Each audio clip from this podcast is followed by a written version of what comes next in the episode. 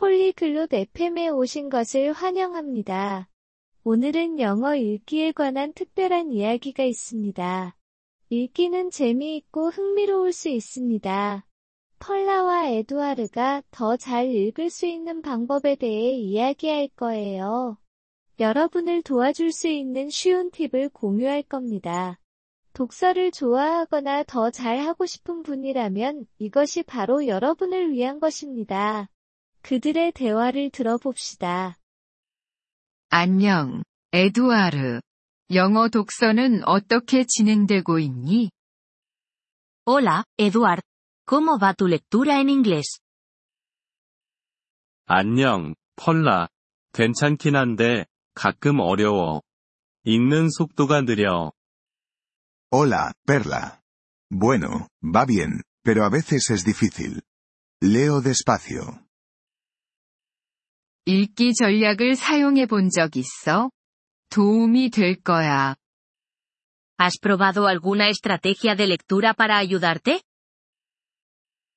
읽기 전략이라니? 그게 뭔데? ¿Estrategias de lectura? ¿Qué son? 읽기를 더 쉽게 만드는 방법들이야. 예를 들어, 문맥을 통해 단어를 유추하는 것 같은 거지. Son métodos para facilitar la lectura. Como adivinar palabras por el contexto. 단어를 유추한다고? 그게 어떻게 돼? ¿Adivinar palabras? ¿Cómo funciona eso? 문장 안에 다른 단어들을 봐. 그 단어들이 의미를 추측하는데 단서를 줄 수 있어. Mira las otras palabras de la oración. Pueden darte pistas sobre el significado. 아, 알겠어. 다른 전략은 뭐가 있어? Ah, ya veo. ¿Cuál es otra estrategia? 단어를 부분으로 나눠 볼 수 있어. 접두사나 전미사 같은 거 말이야. Puedes descomponer las palabras en partes. Como prefijos y sufijos.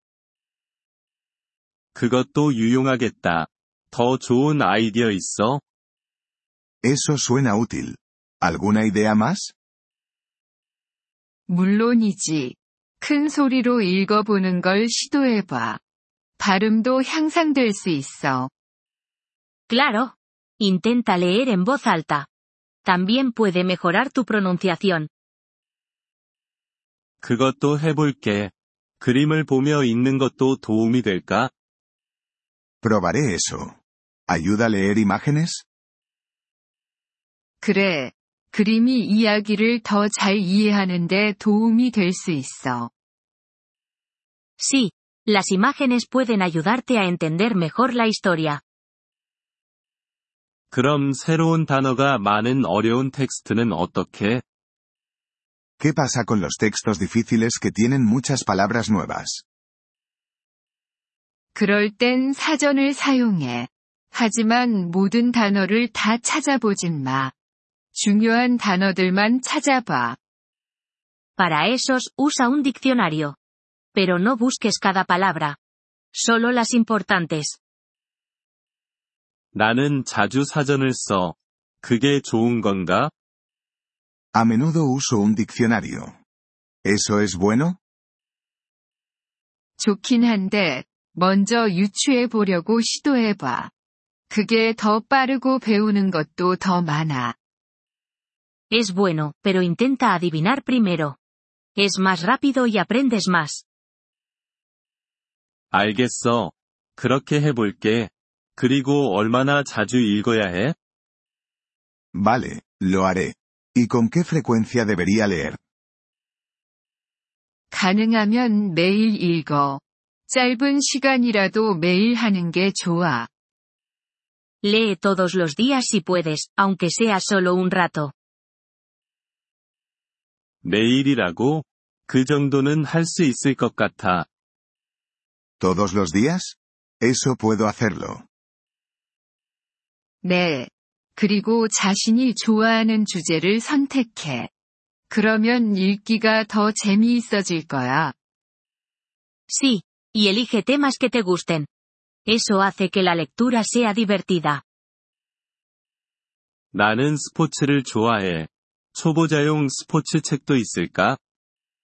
Me gustan los deportes. ¿Hay libros de deportes fáciles?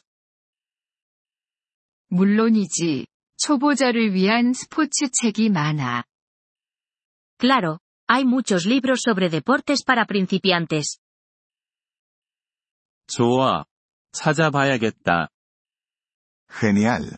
Los buscaré. 기억해. 연습이 완벽을 만들어. 포기하지 마, 에두아르. Recuerda, la práctica hace al maestro. No te rindas, Eduard. 고마워, 펄라. 이제 더 자신감이 생겼어. Gracias, Perla. Ahora me siento más seguro. Le agradecemos su interés por nuestro episodio. Para acceder a la descarga de audio, visite polyglot.fm y considere la posibilidad de hacerse miembro por solo 3 dólares al mes. Su generoso apoyo será de gran ayuda en nuestro viaje de creación de contenidos.